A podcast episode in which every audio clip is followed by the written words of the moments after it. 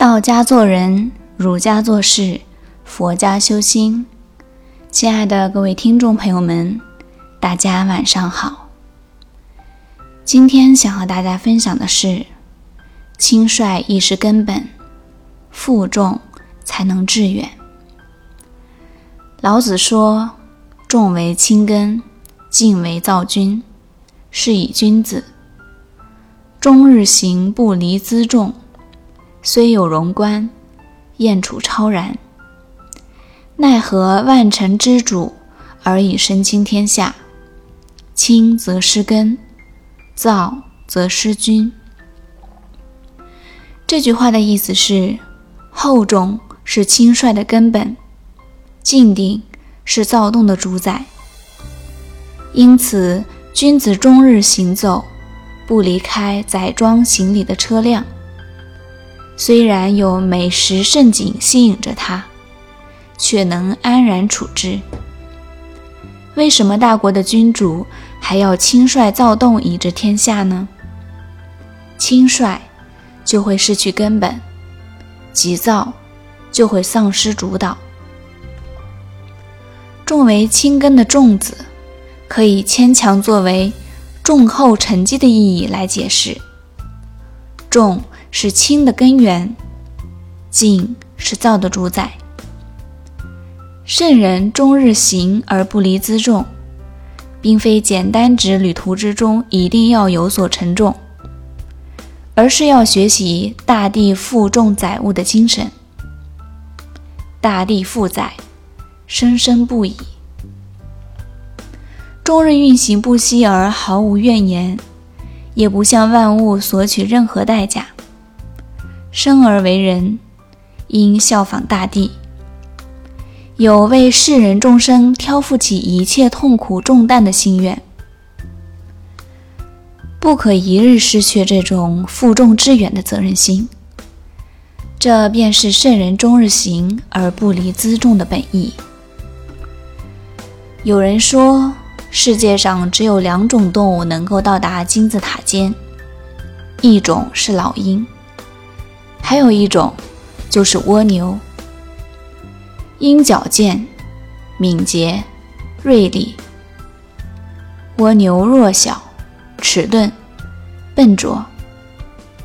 鹰残忍、凶狠，杀害同类从不迟疑；蜗牛善良、厚重，从不伤害任何生命。鹰有一对飞翔的翅膀。蜗牛背着一个厚重的壳。与鹰不同，蜗牛到达金字塔尖，主观上是靠它永不停息的执着精神；客观上，则应归功于它厚厚的壳。蜗牛的壳非常坚硬，它是蜗牛的保护器官。据说有一次，一个人看见蜗牛顶着厚重的壳艰难爬行。就好心的替他把壳去掉，让他轻装上阵。结果蜗牛很快就死了。正是这看上去又粗又笨、有些负重的壳，让小小的蜗牛得以万里长征，到达金字塔尖。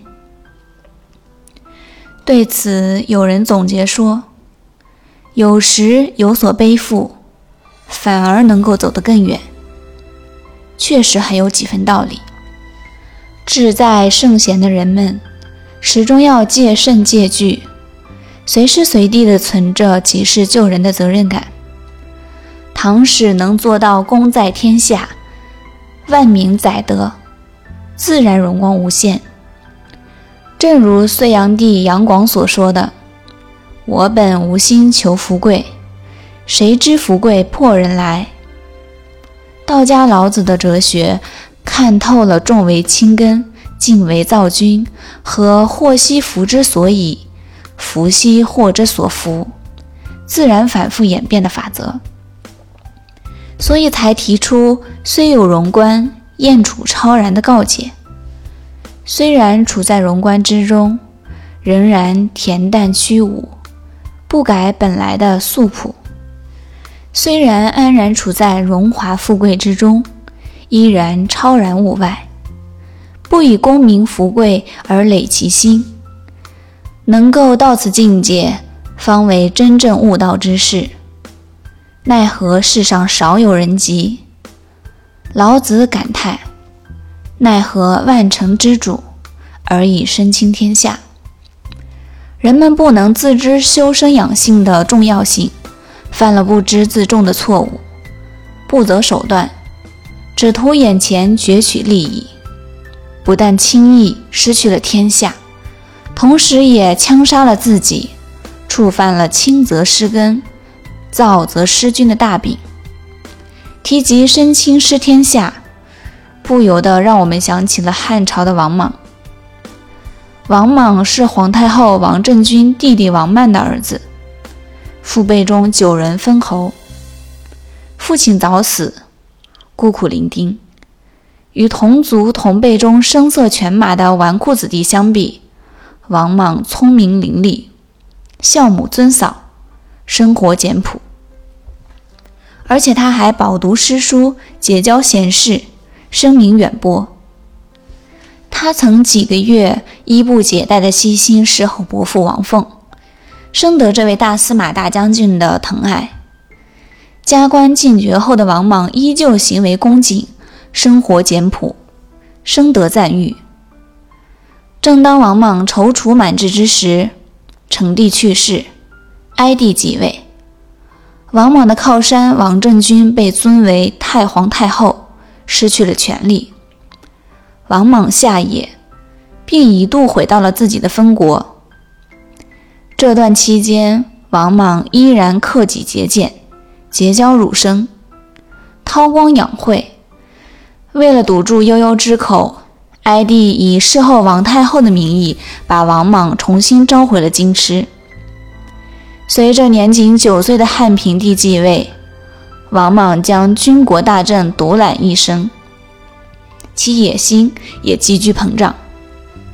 而后一心想当帝王的王莽，假借天命，征集天下通经博古之士及吏民四十八万人，齐聚京师，告安汉公莽为皇帝的天书应运而生。王莽也理所应当的由安汉公而变为了摄皇帝、假皇帝。司马昭之心，路人皆知。在平定了几多叛乱之后，王莽宣布接受天命，改国号为兴，走完了代汉的最后一幕。称帝后，他仿照周朝推行新政，屡次改变币制。更改官制与官名，削夺刘氏贵族的权利，引发豪强不满。他避移边疆藩属，将其削王为侯，导致边疆战乱不断，赋役繁重，行政苛暴，加之黄河改道，以致恶殍遍野。王莽最终在绿林军攻入长安之时，于混乱中为商人杜武所杀，新朝随之覆灭。当了十五年新朝皇帝的王莽王居君，是近两千年来中国历史上争议最多的人物之一。有人把他比作周公在世，是忠臣孝子的楷模；有人把他看作曹满前身。是奸雄贼子的榜首。白居易一语道破天机：相使当出生便死，一生真伪负谁知？老子所谓“其无无生，又有何患？”人的生命价值在于其生存。志在天下，见丰功伟业者，正是因为身有所存。现在正因为还有此生的存在，因此应该戒慎戒惧，不可轻率，安然自处而游心于物欲之外，不以一己私利而谋天下大众的大利，立大业于天下，才不负生命的价值。可惜为政者大多只图眼前私利，而困于个人权势的欲望之中。以身轻天下的安危而不能自拔，由此而引出老子的奈何之叹。好了，今天的分享到这里就结束了，感谢大家的聆听，我们下期再会。